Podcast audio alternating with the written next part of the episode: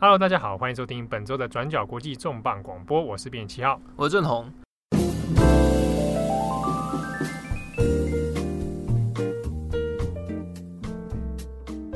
过去一个星期来，其实，在以色列，它其实发生了一件震撼社会的重大争议。从七月一号到七月三号之间，在呃以色列西北方的大城海法一带，就是发生了黑人的骚动。黑人骚动，对，我们现在指的黑人是什么？我们当然等下会讲。那简单的来说，就是在六月三十号，在海法北郊，呃，有一个伊索比亚裔犹太人社区，然后发生了一起警民冲突。那当时呢，根据警方的资料是说，呃，受害者是一名十八岁的男性，伊索比亚裔的黑人啊，但是犹太人，犹太人。嘿，这样听起来身份有点多元。啊黑黑人是他的种种族外貌这样子啊。对，哦，等一下我们之后慢慢解释。他叫所罗门特卡。那当时所罗门特卡他其实有一有点就是像是那种。警方说法是不良少年啦，哦，然后他们就是当时在公园里面，就是两派那种青少年在斗殴，然后有一个警察经过，一个休假的警察，那官方称叫警察 B，警察 B 当天休假没有执勤，然后带着就是小孩老婆到公园散步，然后看到就是特卡他们一群人在围殴一个十三岁的小男孩，然后警察 B 就上前去劝阻，介入这件事情，然后把小男孩救走，那就根据警察 B 的供述。特卡一行人就觉得不爽，就是哎、欸、莫名其妙，被一个路过的大叔在这边，对，所以他们就朝警察丢石头，啊，然后警察这个时候就觉得生命受到威胁，于是他在非执行状况掏出了一把手枪，然后呃把特卡杀死了，就直接枪枪杀了当事人，呃，结论是特卡就死掉了，他就这样死掉。啊、那家属的说法是说。呃，当时他虽然特卡有行为过当，丢石头，可是没有造成伤害。然后，可是警察 B 的说法是说，那他一直朝丢石头，然后朝他的家人逼近，所以他一开始是要开枪示警，嗯，但是因为当地是很密集的住宅区，他怕明空开枪可能会诶、欸、打到高楼晒衣服的人呢，啊，误伤别人。对，所以他决定就是往往地上，就是往地上开枪。作为警告啦，对，结果流弹，他的说法啦，流弹就打中了特卡的，然后就打中腹部内出血就死了。哦，这个是警警警察 B 的说法，对，警察 B 的说法。那可是呃，根据以色列国土报，然后或者是说就是家属找到的一些目击者的说法，就是警察 B 当时大概还有三十公尺，街上空无一人，所以根本他可能老婆小孩根本不存在。有没有出现都不知道哦，那更不用说到底特卡有没有逼近他的家人。对，所以现在关于呃整起案件目前正在调查中，但是关于特卡之死就有两种说法，一种就是警察 B 是流弹误击，他是正当防卫，嗯，但受害者或者是说死者家属的说法是说他是被警察就是近距离，或者是说警察蓄意瞄准他，然后开枪自己打死的。所以听起来就受害者这一方而言，会感觉像是。一种过度执法的结果。那关于就是比如说用枪过当啊，或者是警察杀黑人、嗯、这种事情，呃，这几年其实大家一联想就会想到就是美国。美国啊，美国这种事情还看起来有点层出不穷啊。对啊，那在以色列这种事情，就是呃六月三十号出发生之后，七月一号新闻就出来，然后在海法北郊，就是所有的呃伊索比亚裔的犹太人社群走上街头，然后他们认为说，就是这个是警以色列警方长期种族歧视啊，就是就针对我们了。说法就是跟有点像是有点像 Black Lives Matter，嗯，对啊，就是我们长期受到警察压迫，警察今天是故意就是看我是黑人，所以杀我，所以从七月一号到七月三日之间，就是发生了蛮严重的街头暴动，嗯，那这边是之所以用暴动，是因为确实有就是比如说对呃周周边商店啊，或者是就是区域造成了蛮就蛮大的破坏。当然，就是它是一个抗争的不满，但是在以色列的主流媒体上都会有一种暴动无政府状态，就是就是把它定位成是暴民，对这种感觉。对，不过这样听起来感觉是，呃，就这些伊索比亚裔的呃犹太人来说呢，在以色列生活，那看起来好像这可能不是第一起让他们这么生气的事情。呃，目前在以色列大概有十三到十五万的。伊索比亚裔犹太人，那他们大概是从一九八零年代陆续就是因为各种缘故，然后迁移到以色列。那可是这几年，特别是这几年，从阿拉伯之春之后，嗯，呃，因为埃及以及就是以色列南方的边境开始涌入了大量的非裔难民，那中间就是整个国家其实对于外来所谓的非洲难民，其实有一个刻板印象，然后延伸到这一群就是伊索比亚裔犹太人身上。嗯、那其实，在过去类似的事情，包括警察之于。以以色列黑人族群之中的冲突，大概从二零一五年的时候就有开始。那二零一五年那个时候是一个呃，也是一个黑人的军人，他是伊索比亚裔，但是他是以色列公民，然后他在以色列国防军服役。他那一天生日啊，然后就是诶、欸，就是从军军队里面放假回家，对，结果在回家路上，然后被两个警察，以色列警察拦下来，然后痛打一顿，毫毫无理由吗？呃，警察的说法是说，他们正在附近调查一个可疑包裹，那就叫这个军人不要进来，不要过来。但是军人那个当事人就觉得说，那我就我家在附近啊，那我就是好好说，跟你想跟你沟通，就是说那让我回家。对，而且我现在身身上穿着军服，所以怎么看应该都是自己人。对。对，自己人。就就不就是在监视器面前就是不明分说就被痛打在地，而且是那种踹倒到地上，然后往死里打的那种状态。当时的新闻画面出来以后，大家也是震惊，然后也是大家上街去抗争，嗯，等等等。那是后来就当然就是有点不了了之。那在今年一月份的时候，其实也是同样发生类似的事情。那也是一个伊索比亚裔的前军人，他是在以色列国防军服役的时候，就是得到了创伤症候群，然后后来就是强迫退伍，回家之后就是没有办法生活自理。那那天的状况是说，他好像就是趁着家人不注意的时候逃出家门，然后身上有带刀。可是他其实就是有点精神状况不是很稳定，所以他就在街上闲晃。然后他妈妈就是赶快报警，就是说我的儿子在外面，那我希望警察赶快来这边，然后就是希望他不要让伤害到别人。对，就警察来两枪就把他打死，直接不由分说，就是看到有刀，然后觉得他有对对公众社会或者对警察威胁，所以就直接打死。所以看起来这两两个事件综合到最近这个七月一号的事情，看起来很多都是。好像不由分说，警察就直接执法，就强度就拉到很高。以以色列的状况，那我们今天是以以色列政府的角度来看，就是以色列的呃国家环境相对比较特殊。当然，我们这边是以色列的角度来看，所以警察执法或者怎样，当然会希望试图果断。但是对于伊索比亚裔社群，他们就会觉得说。为什么每一次这种警察不由分说过当都是在我们身上？为什么这种事情一而再、再而三重复发生？那是不是针对我的肤色，或者是针对我们的状况有所、嗯？我们这个族群啊，是不是看在你们眼中看起来就是恐怖的、危险的分子之类的？好，那这边我们前面要讲一下，我们前面讲说所谓的伊索比亚裔犹太人这件事情。那刚刚有前面讲，八零年代以后，其实有很多一部分的人从这个。其他地方移入到以色列，可是可能会想说，犹太人大家直觉不会印象想到是黑人的面孔，但其实我们从犹太人自己的创这个建国创世神话里面，其实可以看出来，伊索比亚裔犹太人他的由来到底是什么？那大家也知道说，以色列过去在这个历史上，西元前十世纪的很著名的国王就是所罗门王嘛。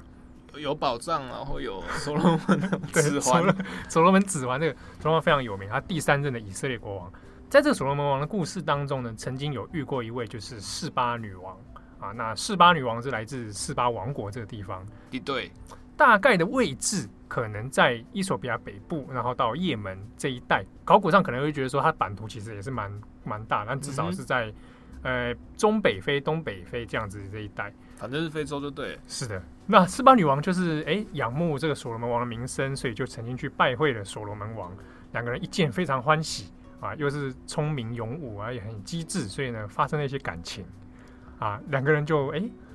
诞、欸、生了下一代啊。那这个下一代呢，这个孟克列尼一世就回到了这个四八王国。那长大之后继承了四八王嘛，长大之后发现啊，原来我的爸爸是所罗门王哇。对，所以我要回去觐见我的父亲啊，就回去找了所罗门王啊。所罗门王当然是很高兴，所罗门王这个就派遣了一些以色列人跟他的儿子一起回到了四八王国。那在这个犹太神话里面呢，就认为呃，这个斯巴王国与以色列人在回去之后，就诞生了后来的伊索比亚犹太人的后裔。所以我们现在追追溯的话，伊索比亚犹太人祖先那就是来自于所罗门王的后裔，那当然他就成为一个犹太人的分支。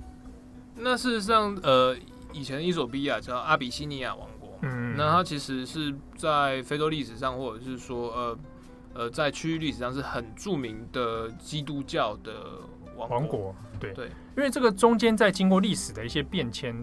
变成说，呃，以前有一个所谓万王之王那个神话，把 线上可惜 不是现在讲这个没人知道。对，万王之王。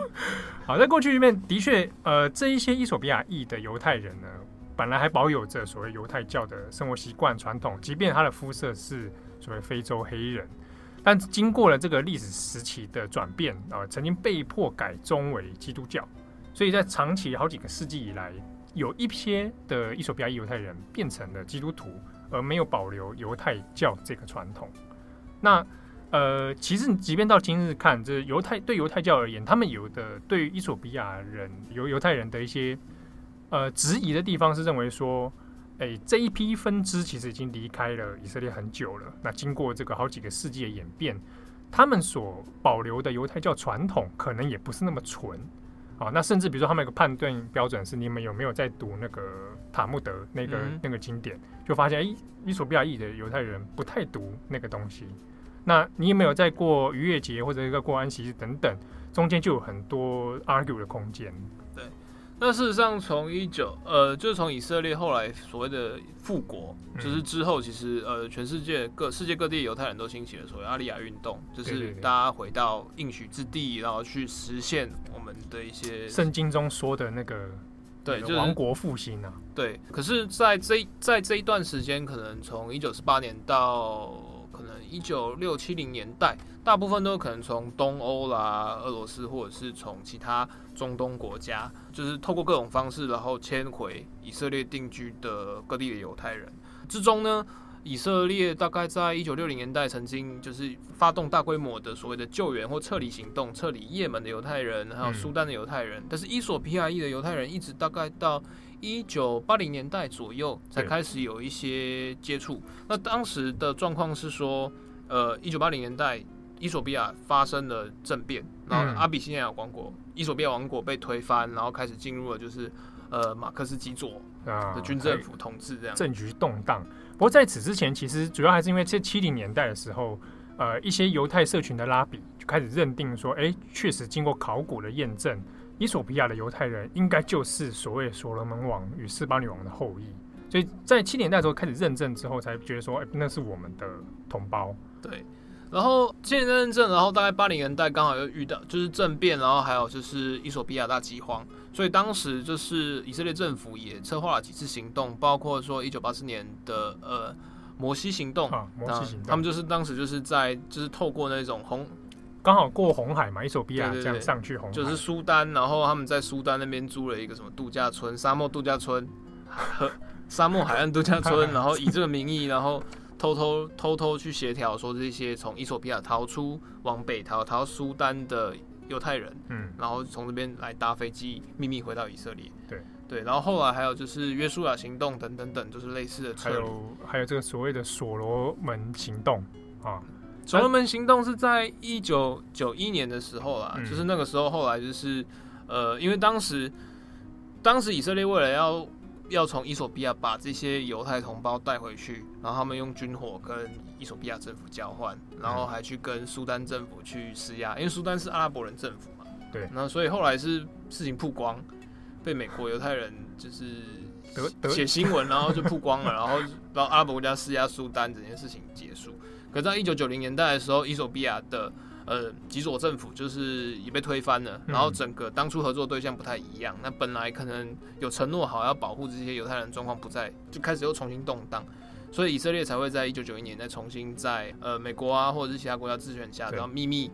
在短短几天之内，然后动员了那以色列航空大量的那种客机，啊，然后去空运，对，在几天之内运回了大概一万四千、一万五千名，就是哇，几天之内那真是蛮厉害的。所罗门行动，对对啊。可是当时过去在比如说摩西行动啊，或者是说约书亚行动的时候，当时呃曝光之后，当然以色列会把它塑塑造成就是欢迎大家回家，嗯、然后或者是说呃。我们终于回到应许之地。对。可在所罗门行动之之中的过程中，一开始虽然也是有这种就是以色列那莫萨德，然后跟以色列国防军的神话啊，但是后来发现就是在过程中，其实，在撤离的行动之中，有一些人被拒于门外。哦，所以。可能是发现他不是犹太人吗？像刚刚七号讲的，就是说，就是以色列呃，伊索比亚的犹太人，其实他们有分一些，有一些可能被迫改宗。对对，那所以他们这一些这批人被叫做这 Falash Mura，就是意思就是说，就是这些可能是流亡的、流亡的，然后陌生的这种。就就是呃呃，因为犹太的犹太人的认定，它其实有一部分是来自于血缘，嗯，然后还有就是刚讲的，就是对于就是。呃，信仰经典的一些实践，对。对，但是它血缘是一个非常重要的组成成分，嗯，所以呃，当时以色列他们怀疑说这一群这一群 Falash Mura，他们已经改宗基督教或者甚至是伊斯兰教，嗯、对。对，那他们到底算不算犹太人？他们已经严格来讲，他们已经叛教了，对啊，而且他有的还不是他那一代，他可能上面好几代就已经是改宗的状态了，对，但是呃，这些人他们觉得，当时他们之所以会改宗是因为被迫，然后被迫害。那、嗯、当时你没有人来，有其他的犹太同胞没有来救我，是对。那现在有这机会，我看到真正属于我的国家，对。那我也愿意重新来学习，就是重新跟我的信仰连接，或者说做一个悔改。对，所以就是说，因为反，而且我的血缘证明我是犹太人一族，我也是所罗门王的子孙。对。那所以在这个时候，我可不可以回到应许之地？嗯，那当时的状况会出现了一些很复杂的问题，就是有的人回去可能，但是他的可能太太啊，或者是说他的呃小孩、子女、家人上一辈，他没有办法回去，因为被认定说我们不确定你到底是不是犹太人。嗯，对啊，所以就没有办法变成集体，大家在那以色列那边团圆这样子。对，所以即便是在就是呃所罗门行动之后，还是大概有呃数万的伊索比亚裔犹太社群。然后或者是呃，法拉什穆拉被留在伊索比亚，然后他们的状况就变得很很微妙，因为在地伊索比亚其实是有九大种族，或者是九大算部族，或者对对，他们其实算一个联邦制国家，然后每一个地方有不同的语言跟文化。那呃，伊索比亚裔犹太人在这边的存在，有的时候就已经是被排挤的对象，他他者的，不太像是说很纯的伊索比亚人。对，而且特别又是在比如说你摩西行动、所罗门行动。那种神话出来之后，衣索比亚人会觉得说：“啊，你干嘛不回以色列？对啊，你就是犹太人，很厉害。”对，所以那些就是关于族群之间摩擦，又让这些人的组成又有处境变得很尴尬。对啊，而且同时就是当初在几次册里面出现的一些状况，变成说，可能小朋友被送到以色列去，嗯，家长还留在伊索比亚，所以就是变成会会会有一个跨国孤儿的问题，然后或者是说，就是这些家人团圆。也也会有一些人道的问题，所以在过去二十几年来，就是对于以色列对于要不要再接收这些人，其实有非常大的争议。嗯，那当然就是在这段期间里面，其实包括像拉比啊，就是以色列的官方拉比，或者是说就是呃，太社群的对比较保守派，或者是对于就是呃，Falash Mura 有一些质疑的人，他会觉得说，这些人可能其实根本就不是犹太人。他们只是想要逃离衣索比亚，他们是想移民到以色列，对，就是假装自己是犹太人。所以，如果我今天对这些事情大开 纵容，甚至用就是开放归乡法案的话，那会不会反而吸引了一批假犹太人来啊？一堆难民假装啊？那不是对我们就是建国神话的一种亵渎，而且还牵扯到说，那如果是这样子的话，那我以色列裔阿拉伯人，我可不可以让我的？哎、欸，我在巴勒斯坦的难民也返乡。对啊，中的巴勒斯坦人跟你说，我也现在要改宗了。对，哦、我也是犹太人。这那那不行啊，就是对啊，不合嘛。那所以整件事情就变得很复杂。那官方的态度就是也一直在怀疑说，这些呃伊索比亚裔的犹太人到底纯不纯，然后甚至在质疑说，你们的动机就只是为了要赚钱，只是为了要骗啊。对，所以也连带导致说，现今在以色列的社会里面，对于伊索比亚裔的犹太人。多少可能会有一存在着一种另眼相看的感觉。呃，那过去其实从两千年之后，其实以色列一直在不断讲说，我们就最后一批撤离，最后一批撤离，就是慢慢的缩减跟呃拉长在伊索比亚就是所谓的撤侨行动嗯的那个频率。嗯、那过程中还有一些就是比如说嗯以色列官方就会觉得说，你伊索比亚很多艾滋病，所以你们这些。人回来，对，会把病带回来。对，所以就以包括说，在过去有一些病理上的隔离啊，就是伊索比亚也不能捐血。嗯，就算你任何检查都没有问题，可是你只要两岁之前出生在伊索比亚，在出伊索比亚待到两岁之后，然后才来以色列的，你终身不可以捐血。哇，其实这种手段蛮极端的。然后或者是说，就是呃，他们因为在确认你是不是真正的犹太人之前，那会需要一些过程观察期嘛？对，所以在呃，比如说伊索比亚首都，他们就有几个所谓的呃移居营。然后里面就会就是，比如说我要我是我是 Falashmura，然后我要申请在那边就是接受观察，然后接受考核。但是过程中，在二零一三年的时候，以色列媒体也爆出说，哦，原来以色列派到那边去的卫生官员会在没有告知的状况下，对这些 Falashmura 的妇女注射长效避孕针。哇哇，这个事情就是把它绝育呢。也没有绝育，还是 它对它是会有后作用的长 长效避孕针，然后那个时候就有引发一些争议。嗯、那当时的一些就是证人，他就说，就是官员也没有说那是什么东西，就是一些以色列医生就直接打，就说如果你不打的话，你不打这些预防针，你就不可以申请移民，你就不可以申请返乡。但是也没有老师告诉他那张针是打下去是其实是避孕。对，直到后来就是伊索比亚社群开始发现，哎、欸，为什么来了以后就是生育率就一直在下降？就是为什么都生不出小下一代，然后大家才发现这件事情。那当然，以色列政府是说，就是呃，就是为了健健康着想啊。他是意思是说，就是你在这段期间，包括说，嗯，伊索比亚可能很多疫区啦，或怎样啊，你这时候产出下一代可能不太好啊，不知道不知道。但是后来他也是终止了，就是类似的争议行动。嗯，而且这听起来其实看起来手段是有一点点像很针对种族性的这种感觉。对啊。那当然，就是对保守派而言，他的意思是说，就是我们真的不能确定你到底是不是真的犹太人。嗯、那所以，我们当然就要做一些严格的控管，因为这直接牵扯到，就是说我们对宗教的神圣性或者是国家认同的神圣性，嗯，的一个重点。嗯、但是长期以来，呃，这些伊索比亚裔的新的犹太人，或者是这些新到以色列的犹太人，他们就觉得说，为什么就是我们在工作上啊、求学上啊，或者怎样，好像。处处都会有一道隐形的墙，对，或者受到一些差别的待遇等等。对啊，比如说像这几年一直在讲说，就是伊索比亚裔的，比如高中拿到高中学历的小朋友不到一半，嗯、比一般的都还低。然后一般的家庭收入也比正常的以色列家庭收入再低个大概三十到三十五 percent。嗯，所以不管怎样看，就是他们确实在社会政经地位上都是偏向稍微弱势的一个族群。那当然，他们可能比如说跟美国相比，就是所谓的非裔犹太人的社群并不大，因为几百万人之中只有十万人，所以但长期也是因为这个问题，导致他们就在政治上好像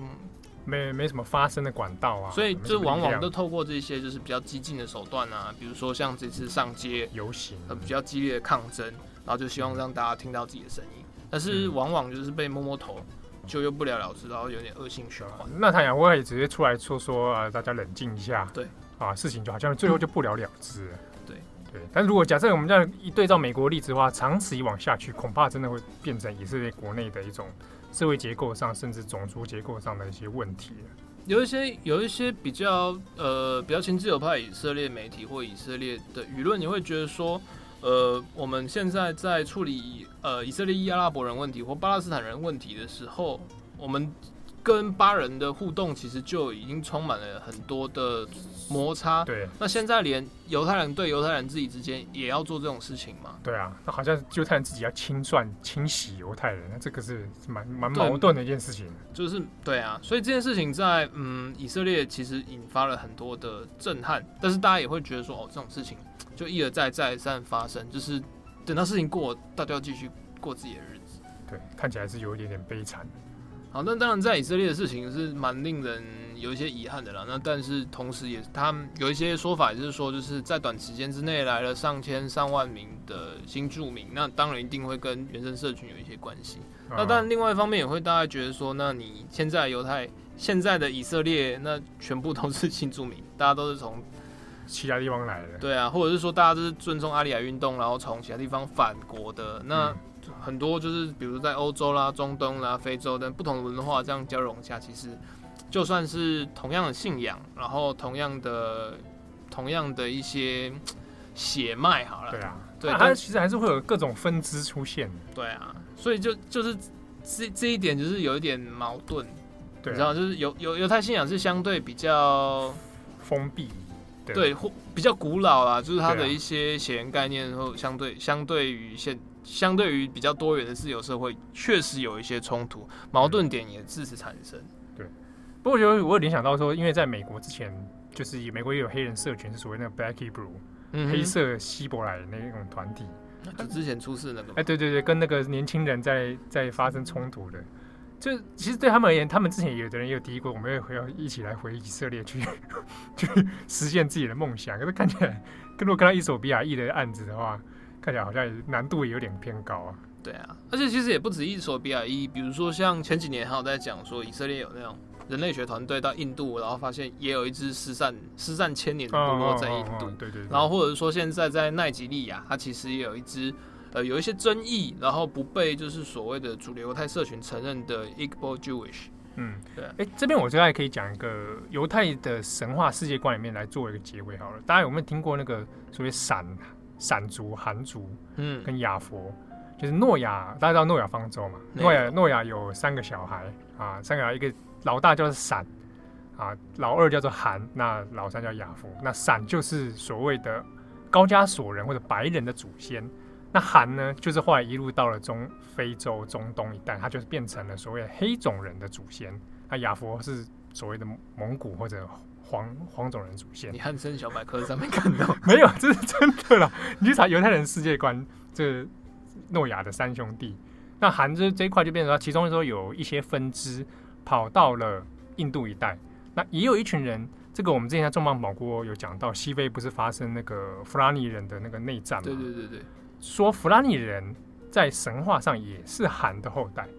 啊，就是说他是诺亚一系这样下来的，大家一家亲就对了，一家亲对，所以人类真的不要冲突，大家都一家人。感谢大家的收听，我是编辑七号，我是郑红，拜拜。